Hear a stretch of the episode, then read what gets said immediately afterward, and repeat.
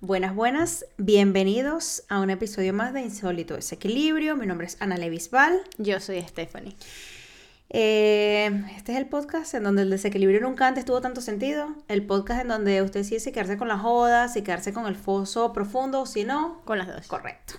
Recuerden suscribirse a todas nuestras redes sociales, al Instagram, al, al- Al canal de al YouTube, TikTok, sobre al todo. canal de, de YouTube, porque el no sé cuánto, cuánto es el porcentaje, recuérdame el porcentaje de la gente que no está suscrita y ve los videos. 60 y El tanto. 60 y tanto por ciento no está suscrito. ¿Qué está haciendo usted con su vida? Eso es un botón que usted tiene que pisar, ¿vale? Correcto. Pero bueno, no me molesta. Voy a Y todo- seguir siendo zen. Voy a seguir zen. Y aprovecha que es gratis. Bueno, todavía no Es tienen que pagar. Correcto. Después no vengan. Vamos a hacer como el meme. Mira, Mira, mira, que te que te burlaste. burlaste. Correcto. Bueno, el día de hoy. eh, bueno, eh, Hemos dado muchas vueltas Sí, hoy. hemos dado muchas vueltas hoy con respecto al episodio que vamos a grabar. Pero teníamos pensado grabar un episodio respecto a las madres, porque este pasó el Día de las Madres y tal. Aquí pasó hace dos semanas, aquí, bueno, ya hace tres semanas para cuando están viendo este episodio. Y en nuestros Mm, países no, latinos. para igual, porque ¿sí? fue el 7 en España y, y este domingo, hoy es lunes, Correcto. o sea, el 14. Se hace nada pasa el Día de las A Madres, en resumen, en Venezuela y América y por aquellos lados. Entonces nosotros vamos a grabar un episodio con respecto a las madres, le dimos vuelta y tal, ta, ta, ta, ta, hasta que llegamos al día de hoy y dije, bueno, vamos a hablar de los padres en general. No vamos a hablar solo de las madres, aquí vamos a tirarle a los dos, así que agárrense, no mentira. Las madres y los padres y que cerrando YouTube, no me gustó, no gustó, no gustó. Correcto. Pero bueno, nada, nosotras eh, decidimos como que escribirle a amigos y conocidos y tal, como para que nos contaran Sí, experiencias. Gente que nos escucha también. Correcto. Que nos contaran experiencias que, o situaciones o anécdotas que hayan tenido con sus padres durante la infancia, adolescencia, adultez, lo que sea, que les hayan hecho sentir mal, por decirlo así, o que les hayan hecho ruido, lo que sea, que les hayan hecho, no sé, daño. O que los pero- condicione de alguna manera. Correcto. Entonces, a nosotros nos llamó mucho la atención que todo el mundo nos respondía como, ay, te puedo escribir el podcast entero. Y nosotros que, ¿cómo así, Claro. mi reina? Entonces, Sí. obviamente, dijimos, bueno, creemos que hace falta hacer un episodio con respecto, probablemente más de uno. No, más de uno Correcto, segurísimo. por Esto eso va a ser como el, el preámbulo de. Una- de aquí vamos a tener una saga, como la de Harry Potter. Estamos hablando tras cámara de Harry Potter. Bueno, aquí vamos a tener la, la, la saga de Harry Potter. Entonces, nada, decidimos hablar en términos generales de las situaciones que nos comentaron nuestros amigos, conocidos, los suscriptores, eh, con respecto a los padres y mm, como llegar al punto de cómo me condiciona hoy en día eso que me sucedió o me sigue sucediendo con mis padres. ¿Correcto? Sí. Vale. Muy bien. ¿Algo que decir? ¿Algo que acotar? No, es que a mí me llamó la atención que, que cuando yo hice la pregunta, bueno, tú también la hiciste, eh, mucha gente me respondiera lo mismo. O sea, Correcto, la primera claro. respuesta fuera, no, el episodio entero lo puedes hacer como... Y fue tanta gente al mismo tiempo y me dio mucha risa que fue todo porque yo hice un- como una lista de difusión en WhatsApp y mucha gente me contestó al mismo tiempo y yo veía el, el mensaje, eh, mensaje. yo decía, todos Y llegaban a copiaron lo y mismo. pegaron, copiaron y pegaron el mensaje. Claro, y yo decía, a ver, esto para mí es un, un mensaje claro de que tenemos mierda debajo de la alfombra Claro. con nuestros padres Correcto. y vamos por la vida ignorándolo. Evidentemente eso es decisión de cada quien, pero de nuevo, como digamos que la misión de nosotras o lo que nosotras queremos hacer es dar otra perspectiva de eso y que cada quien tome lo que quiera tomarlo, o sea, de allí. Si Correcto. quiere eh, tomar acción sobre que esas situaciones con sus padres no se sigan repitiendo o sencillamente pues seguir su vida como le mejor le parezca. Cada quien decir, tú has decidido lo que tú has querido, Correcto, cada quien Y decide yo lo que ha también querido. decidí. Así es. pero bueno, sí, fue bastante, me, me, me pareció Claro, demasiado curioso que todo... Tocando ese tema de, de las decisiones, hay que hacer como, creo yo, varios disclaimers aquí con respecto a que todas las situaciones que hemos vivido con nuestros padres, evidentemente necesitamos vivirlas y las decisiones que tomamos las Claro. tomamos en base a experiencias que nosotros necesitamos para crecer y evolucionar. Así que tampoco vamos a venir cortando las venas, que ay, que yo, que llorando, que yo la víctima. la No, víctima, No, no, no, lo hagas, Mari Carmen, que no. Entonces, Correcto. disclaimer número uno, disclaimer número dos. Evidentemente van a haber muchos padres y madres que nos van a estar viendo. Sí. Nosotras somos madres eh, eh, madres perrunas nada Madres más. perrunas. Eh, Pero hay obviamente- algo importante que yo quiero decir ahí, porque hay mucha gente que es madre y nos escucha, Ajá. pero esa gente también es hijo. Correcto, a eso iba. Ah, vale, perdón, Sí, Reina. sí, sí, sí. Tú No, sigue. claro que quiero hacer este disclaimer de que no quiero que ninguna madre o ningún padre se vaya Sí. a sentir ofendido de yo dije eso o que se sienta mal o culpable. No, no es la idea. Porque es que el, el padre o la madre hace lo mejor que puede desde su experiencias, de su Y punto de desde su vista, desde su historia desde su también. historia principalmente. Correcto. Entonces, obviamente, padre, madre que nos ves, no te sientas mal, mi reina, No mi es rey. personal. Correcto, no es personal. No es personal. Tú tuviste que haber hecho eso para que tu hijo también recibiera eso, para que tu hijo pasara por ahí y tu hijo evolucionara, hijo o hija. y o hija. decidiera, o sea, decidiera o no. Correcto, es que claro. Claro, y- Nosotros estamos tomando decisiones también. Correcto. Y al mismo tiempo, esos padres y madres, como tú dices, también fueron hijos. Entonces, también pueden aprovechar el episodio para ponerse en la posición de hijos y no solo de padres y madres, o en ambas, como o sea, porque ella. puede, puede conectar, puedes conectar como siendo hijo, puedes Claro. conectar con aquellas cosas y a lo mejor te da luz de por qué cuando tú fuiste padre, o bien hiciste lo mismo que tus padres, Claro. o bien lo quisiste hacer diferente.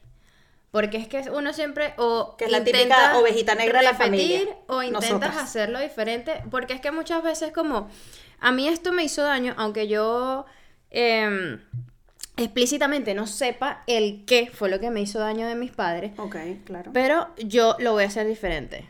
Y entonces, ¿por qué? ¿Por qué? Porque yo no quiero que mis hijos eh, lo vivan, o sea, sientan ese dolor o, o esa cuestión que tengo yo con mis padres, entonces yo lo voy a hacer diferente. Claro. Y enfrascado de hacerlos diferentes, eh, hay muchos juicios detrás respecto a cómo lo hicieron tus padres y terminas como en una relación de amor-odio de que lo estoy haciendo diferente, pero igual estoy herido. O sea, lo hago diferente, pero desde un dolor que nunca entré allí. Entonces le puedes dar como que, puedes conectar como, ah, bueno, coño, esto fue lo que a mí me pasó, por eso yo actúo así, y esto es lo que ahora le digo yo a mis hijos, y mis hijos, pues, lo que sea que estén pasando. O Correcto. sea, es una cadena que, que no se puede romper, porque eso es algo importante. La relación con nuestros padres no se puede romper. Es como el vínculo más sagrado que puede existir, sobre todo madre e hijo, porque, ajá, eso es un fenómeno que yo no sé si es explicable o no todavía. Las relaciones de, lo ma- de madre con hijo, o sea, ese vínculo eh, es, es especial, es, es inigualable, pero ese vínculo tiene que tener límites o tiene que ser sano.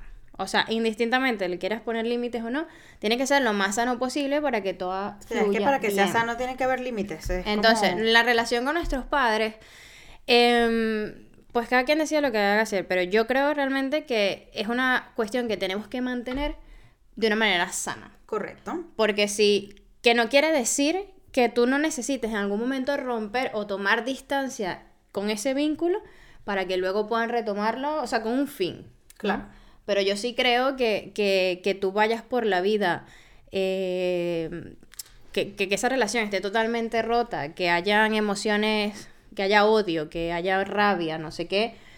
eh, yo no sé qué tipo de camino te depare la vida. Es que hay que trabajarlo. Eso hay que Básicamente, O sea, trabajarlo. por ejemplo, a mí me pasó eso, que tuve que tomar la decisión radical de lo voy a cortar y ya llegó un punto que es, mira, yo necesito trabajar esto, yo no me puedo quedar así con este, El- como con esta cabullita en la pata. Es como, amiga, tenemos que... No, y que, te, y que te vas saltando por otro lado, porque es que eventualmente te, te vas dando cuenta que muchas cuestiones en tu vida tienen que ver con esa relación. Claro. O sea, mis problemas en mi trabajo pueden ser problemas con mis padres que vienen, de que me lo proyectan. Entonces, si yo voy a solucionar el tema nada más en mi trabajo, ya no me va a molestar, no, hermano, usted Te va se a va a seguir cambiar de molestando, trabajo, claro. te vas a conseguir con otro que te va a reflejar el mismo problema y cada vez la intensidad va a ir mayor porque el problema viene siempre de nuestros padres o de las personas que, bueno, fueron referencia a nosotros.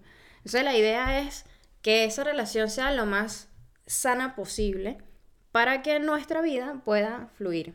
Eso no quiere decir que en el camino uno tome decisiones de eh, me voy a alejar, eh, mis límites son esto y a veces en un inicio pueden ser muy estrictos y muy duros, como los que tú hiciste, por ejemplo, Claro.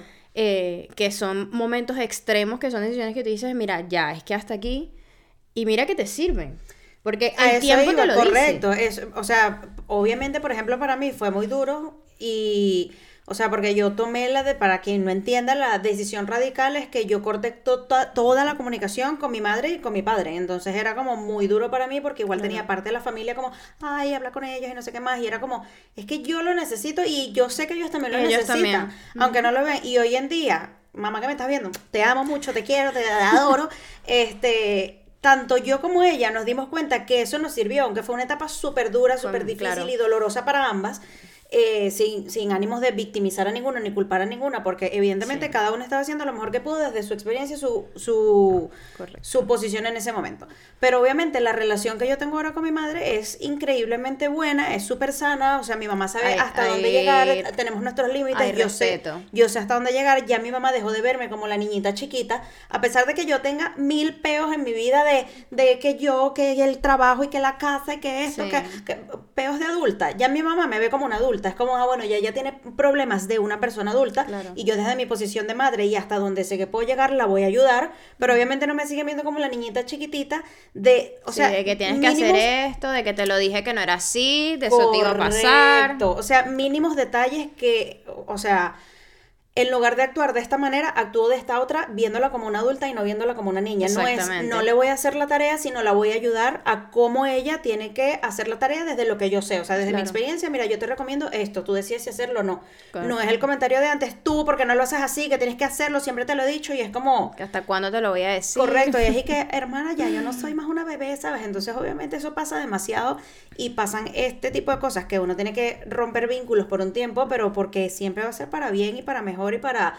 Obviamente, tú tienes que tener esa perspectiva de estoy rompiendo este vínculo porque sé que esto me va a servir a futuro y no es voy a romper el vínculo por romperlo y chao y se acaba y no quiero estar más nada y no voy a trabajarlo porque es y que levantando la Correcto. alfombra y metiendo toda la tierrita ahí. Sí. Mari Carmen, no lo hagas. ya te lo dije. Hoy le tocó a Mari Hoy Carmen. le tocó a Mari Carmen. La semana que viene ya veremos. No sabemos Pero si hay una Mari Carmen que nos ve. Correcto, Mari Carmen, si eres sea, tú, sí, no es hermana, no es contigo.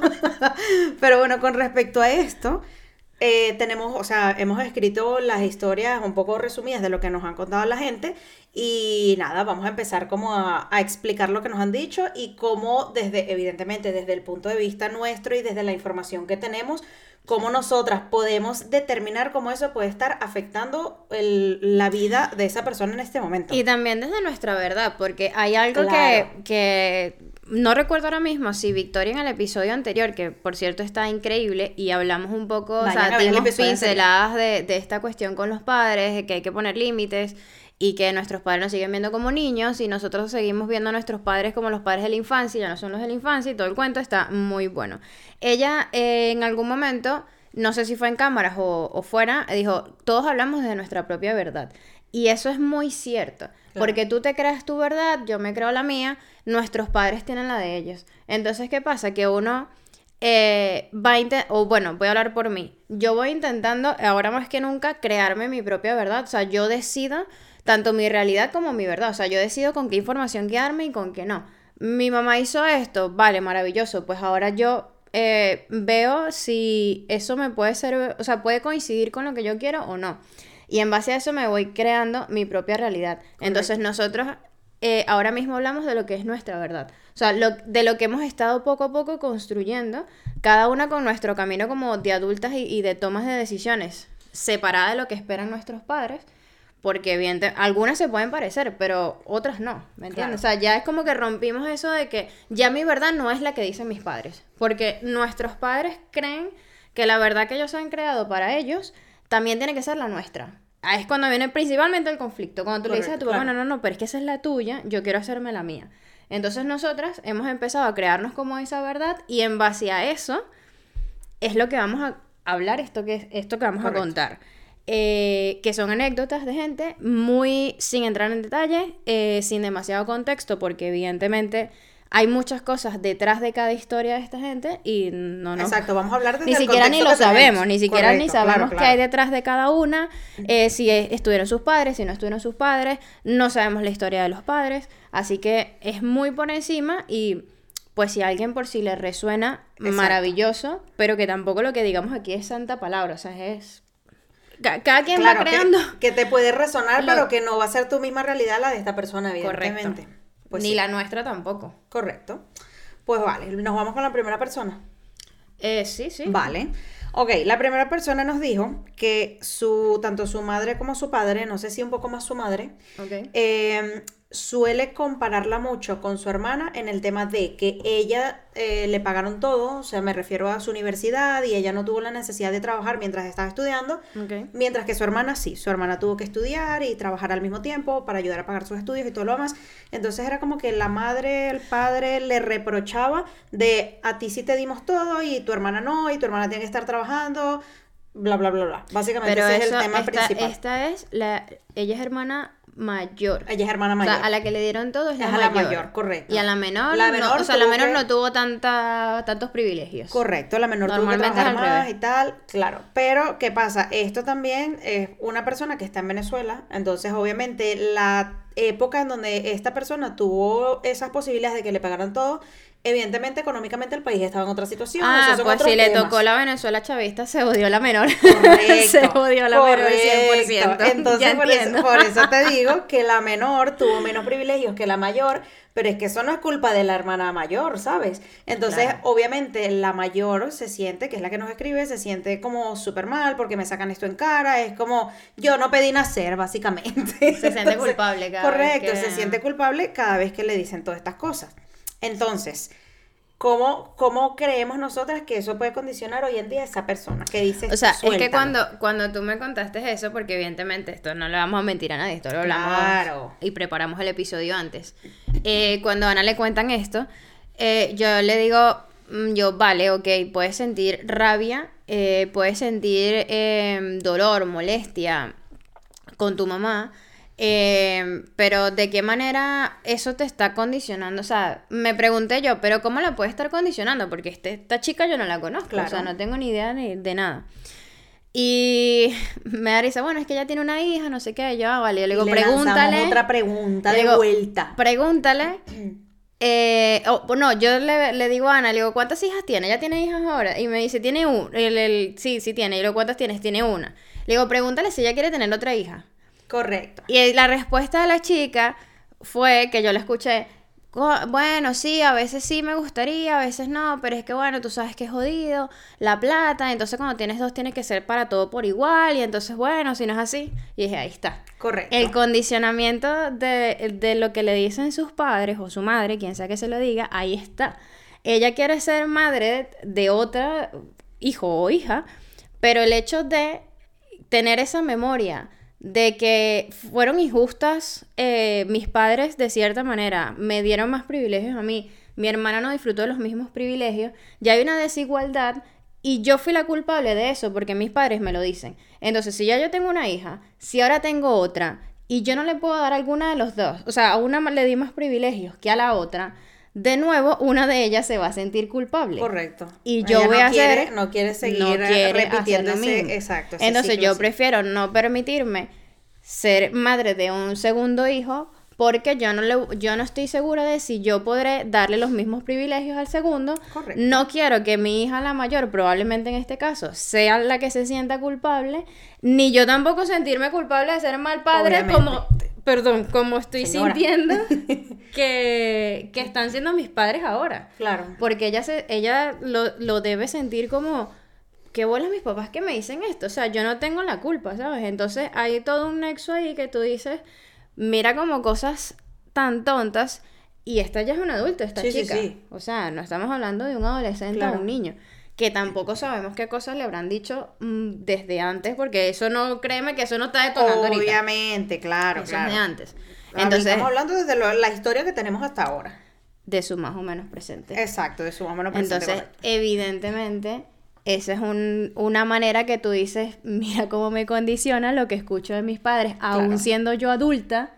Mis padres me dicen esto y mira, no me permito tener mi otro hijo porque tengo miedo a que, re- a que pase lo mismo. Mi reina, si nos estás viendo, tenga tu otro hijo, ten siete si quieres. Yo no he dicho eso. yo no he dicho eso. sé feliz, mi reina.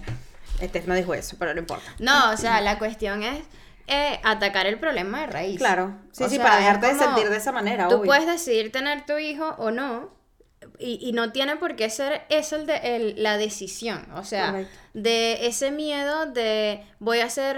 eh, eh, voy a darle las mismas privilegios a las dos, no voy a poder, voy a ser injusta, no voy a ser injusta. Desde ahí no se puede tener un hijo. Claro. O sea, es chimbo que tu decisión se base en que, ah, bueno, ahora sí tengo suficiente dinero y sé que voy a poder cubrir las necesidades de ambos por igual, ahora sí lo voy a tener. Y es como que si de repente dentro de cinco años eso ya no es así. A eso iba, que obviamente tú puedes estar en una situación económica ahorita increíble y dices, bueno, ahora sí voy a tener hija porque le puedo dar lo mismo a los dos, pero ¿y qué pasa en el futuro? ¿Qué pasa en Correcto. 10, 15 años si realmente eso deja de ser así? Correcto. Porque vas a seguir teniendo todavía esa mierdita bajo la alfombra y es como, mira, hay que sacar y... Correcto, o sea, y es, cuidar como- eso. es mejor, yo pienso que en ese tipo de casos es como, eh, me voy a ir a la raíz del problema y luego decido tener mis hijos desde otro punto de vista. Desde no tengo nada que ver de que si yo voy a ser justo o injusto con mis hijos y se acabó. Correcto.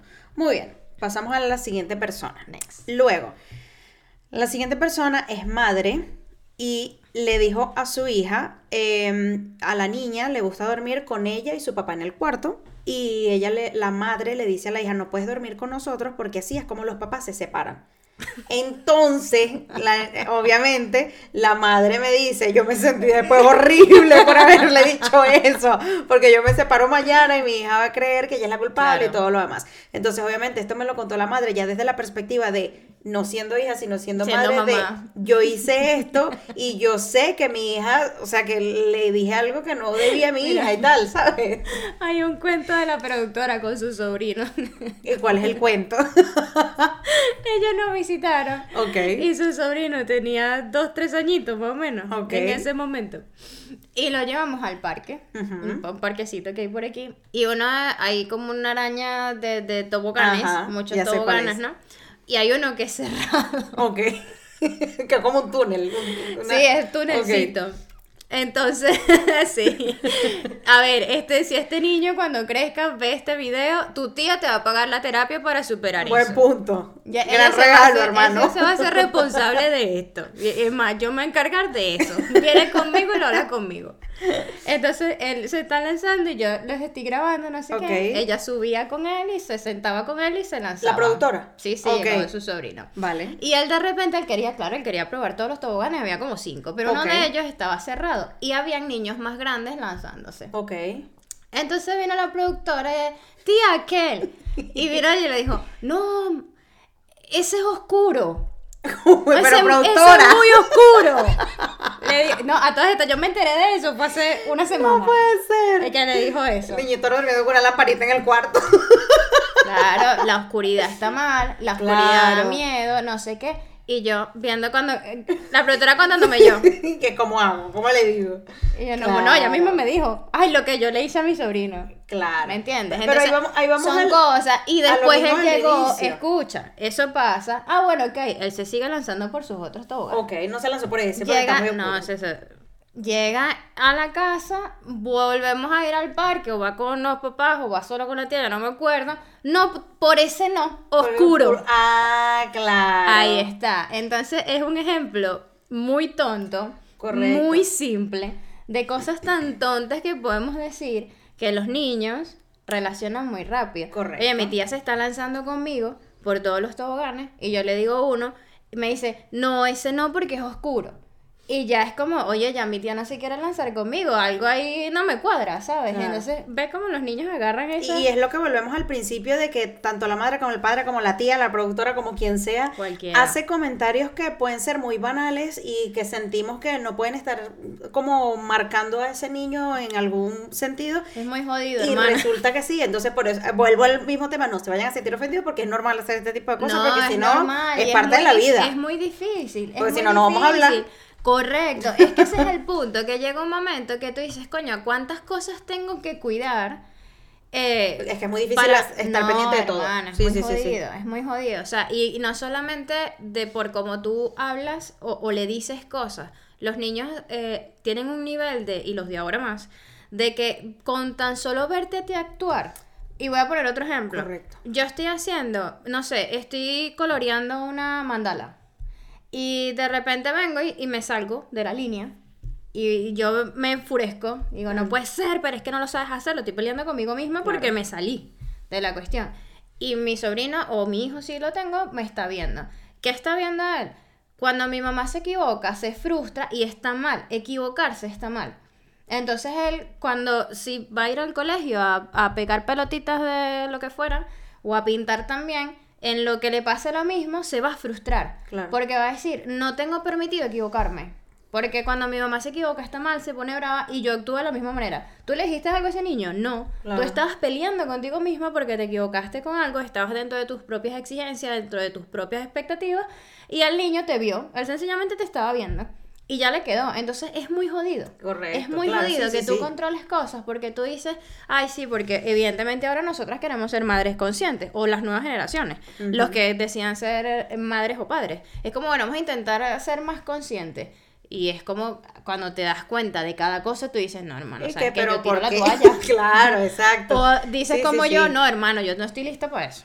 Claro. O sea, yo no estoy listo para que- vigilar cada una de las cosas que yo, mis pasos y de las cosas que digo. Es muy jodido. Correcto, o sea, independientemente del por lo, o sea, por más que trates Le de hacerlo, la terapia. correcto, por más que trates de hacerlo lo mejor posible, o sea, es lo No que puede ser perfecto. Exacto, es lo que dijimos al principio, siempre va a ser necesario eso para el niño, tanto para la madre, para los dos crecer, evolucionar y tener cositas que trabajar, porque si no, mi sol, no vendríamos a este mundo. Correcto. Punto número uno. Entonces, la que le dijo a la niña de no sé qué, bueno, hermano, evidentemente se te fundes lija ahí, Claro, pero no pasa nada, reina. Claro, si se separa, ahí lo que puede pasar es eso. Si se separan de verdad, esa niña va a decir, verga, fui yo la Ya culpable tú sabes, de, habla que, con la niña, de que pagarle la terapia, hermano. pagarle la terapia a la niña.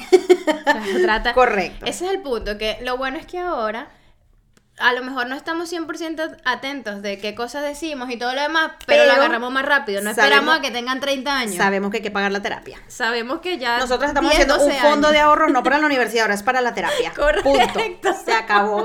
¿para qué la universidad? No haga lo que usted le dé la gana, sea feliz. No, yo le pago yo su le terapia. pago el psicólogo. Le pago su y psicólogo y ya está. Muy bien. Pasamos al siguiente.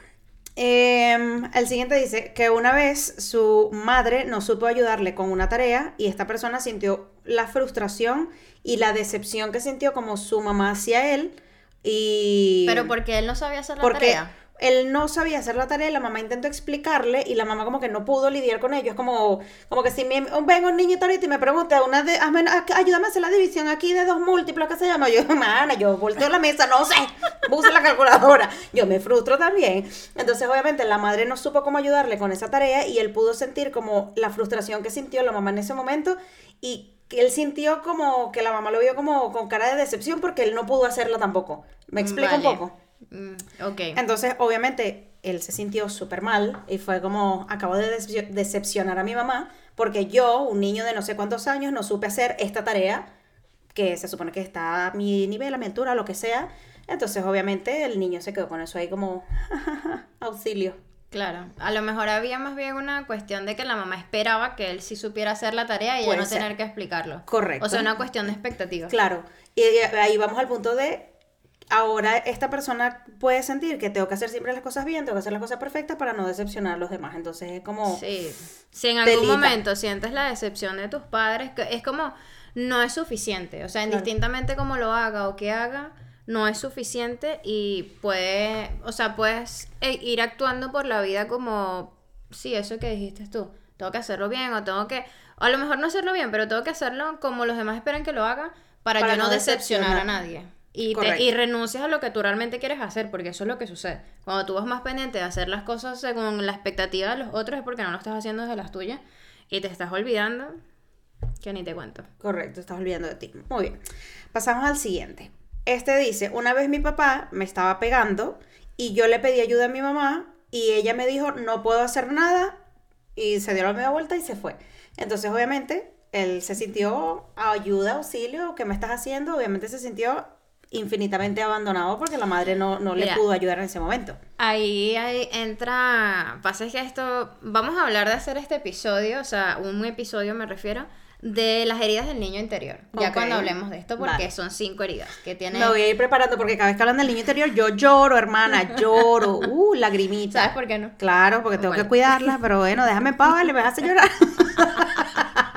yo sé, yo hago mi tarea, pero o sea, no lo digo, es porque eh, estas cinco heridas, eh, que son las que normalmente se despiertan con acciones de nuestros padres, eh, indistintamente que, por ejemplo, esto, que entre lo que se puede despertar es abandono y traición Abandono porque, bueno, evidentemente tu mamá se está yendo y no te está defendiendo, pero también la traición es porque tú esperabas, vuelvo al vínculo increíble, maravilloso, madre e hijo, donde tú esperas que tu mamá es eso seguro para ti, donde es tu, es tu hogar, es, lo es todo, porque lo, para los niños eso es su madre. Claro. Y que tu mamá no pueda defenderte por llevarte la... O sea, por no llevarle la contraria a tu papá o porque, no sé, a lo mejor tú percibiste que ella estaba de acuerdo contigo, pero también tu mamá le tiene miedo a tu papá. No tenemos ni idea de las memorias que puede tener tu mamá y por eso decide no puedo hacer nada y dejo que tu papá te siga pegando. Ahí se despierta esa herida de traición. Entonces tenemos que...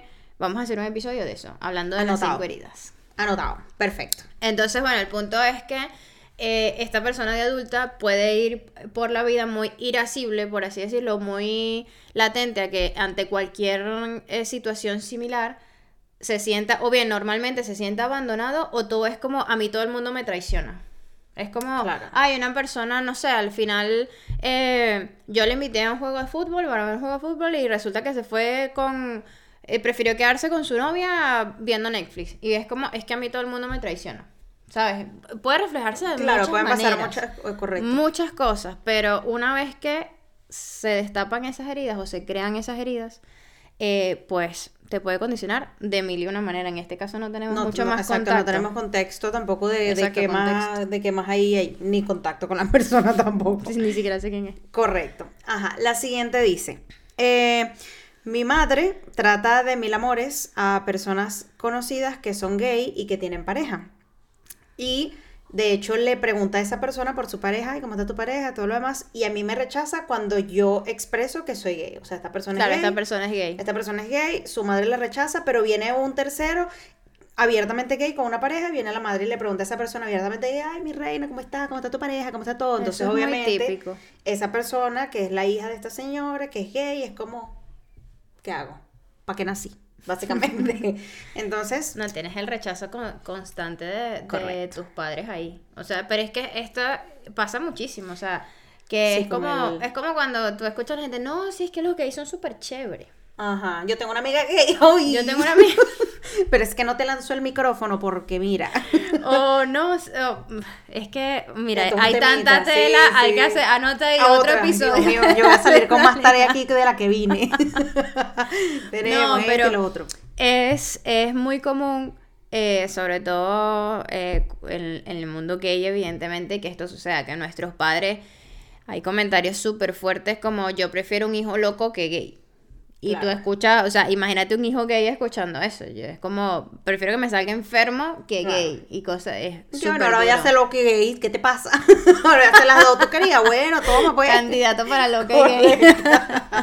claro, pero bueno, obviamente un rechazo ahí. Claro, el rechazo. ¿Y qué te, cómo te condiciona eso? Y ojo, que ese rechazo no viene de esa, de ella adulta. Pasa que aquí sí tengo más contexto. Claro. No es de. No Hermana, agárrate que te van a destruir. Cierra el episodio.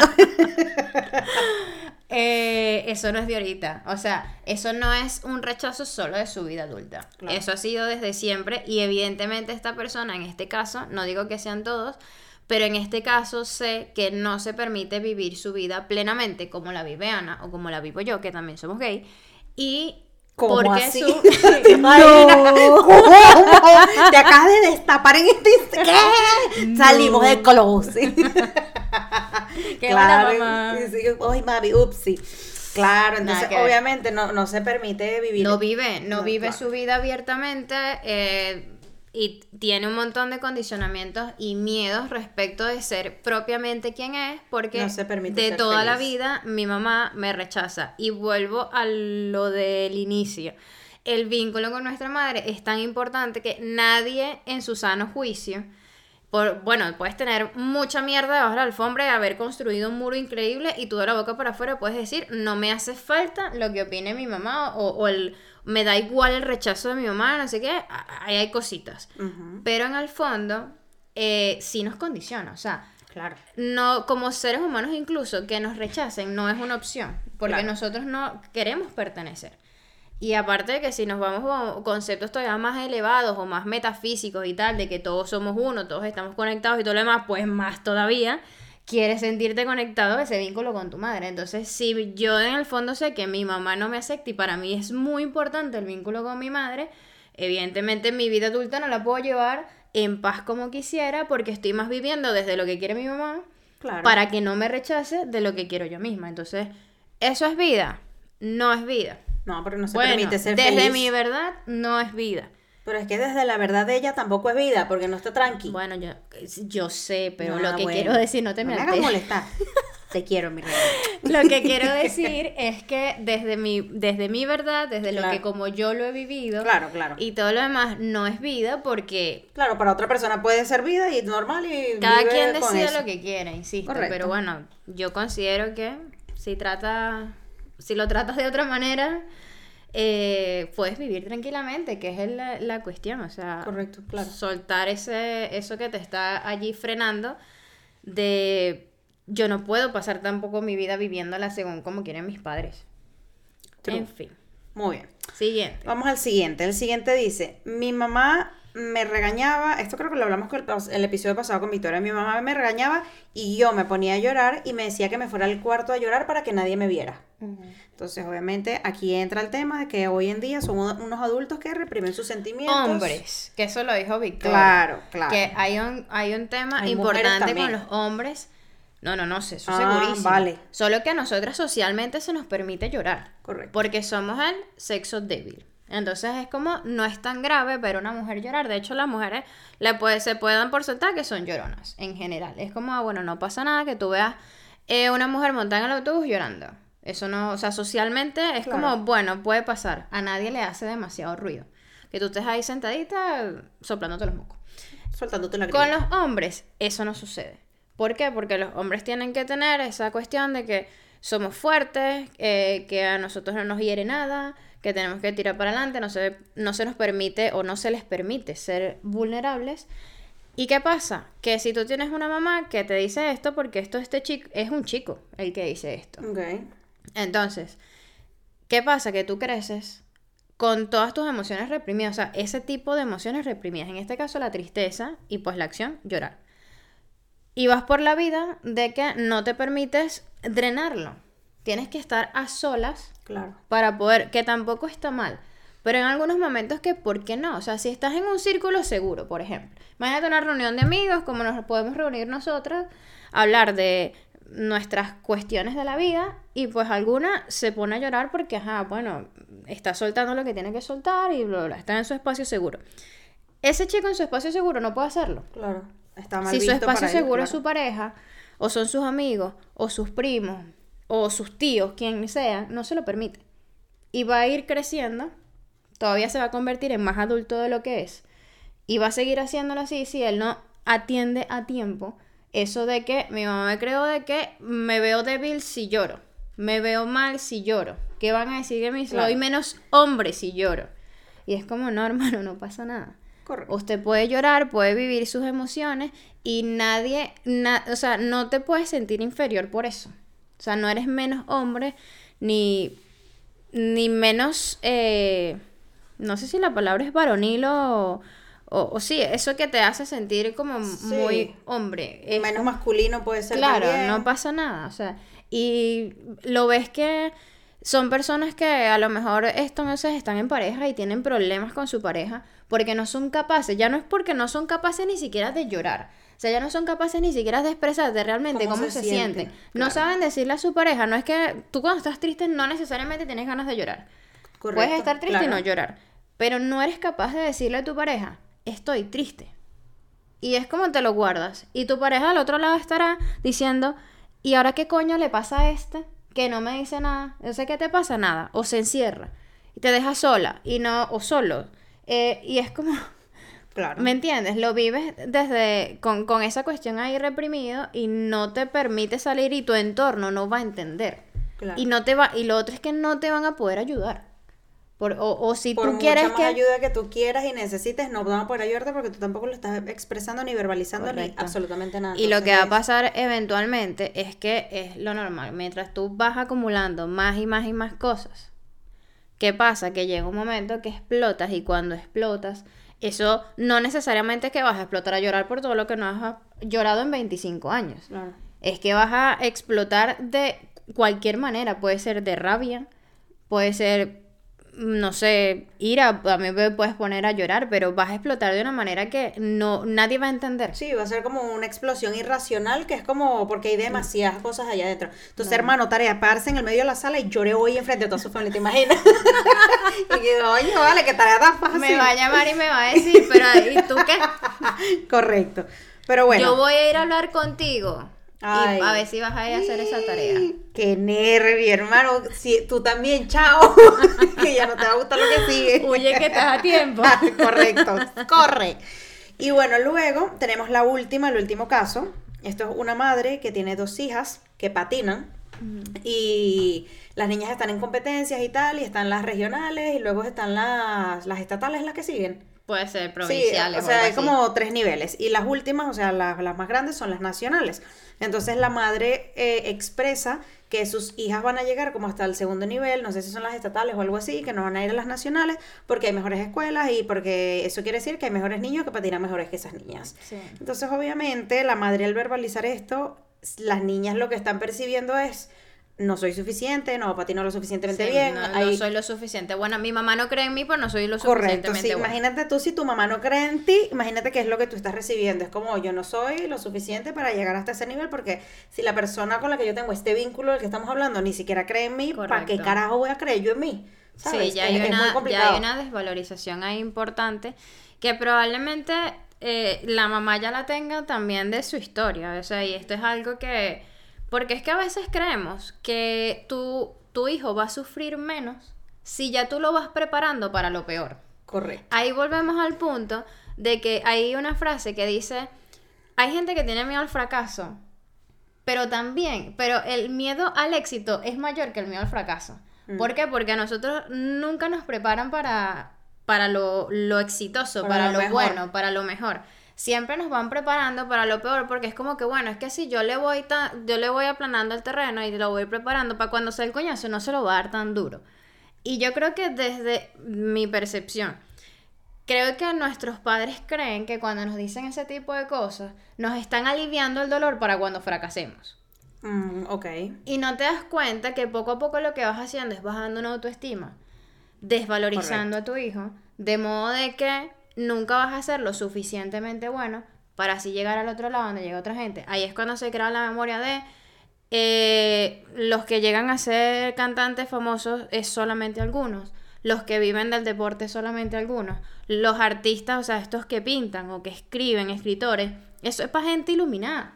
Esos son unos cuantos que están tocados con una varita y llegan. Es que dejas de creer en ti. Cuando, cuando escuchas todos esos comentarios es como, bueno, sí, yo no voy a llegar ahí, yo no soy suficiente, eso es muy difícil, muy, complicado y es como... Eso es solo para algunos y yo no estoy dentro de ese lote porque a mí la varita no me tocó. Claro. Y nos pasa muchísimo. O sea, yo, por ejemplo, eh, soy una de las que escuché muchas veces, no solo de mis padres, sino que en general del entorno, porque esto nada, no solamente de nuestros padres, es que nos lo pueden decir en el colegio, nos lo pueden decir en, o en la misma academia si estamos, por ejemplo, mi, mi caso, estudié, estudié, practiqué 15 años karate.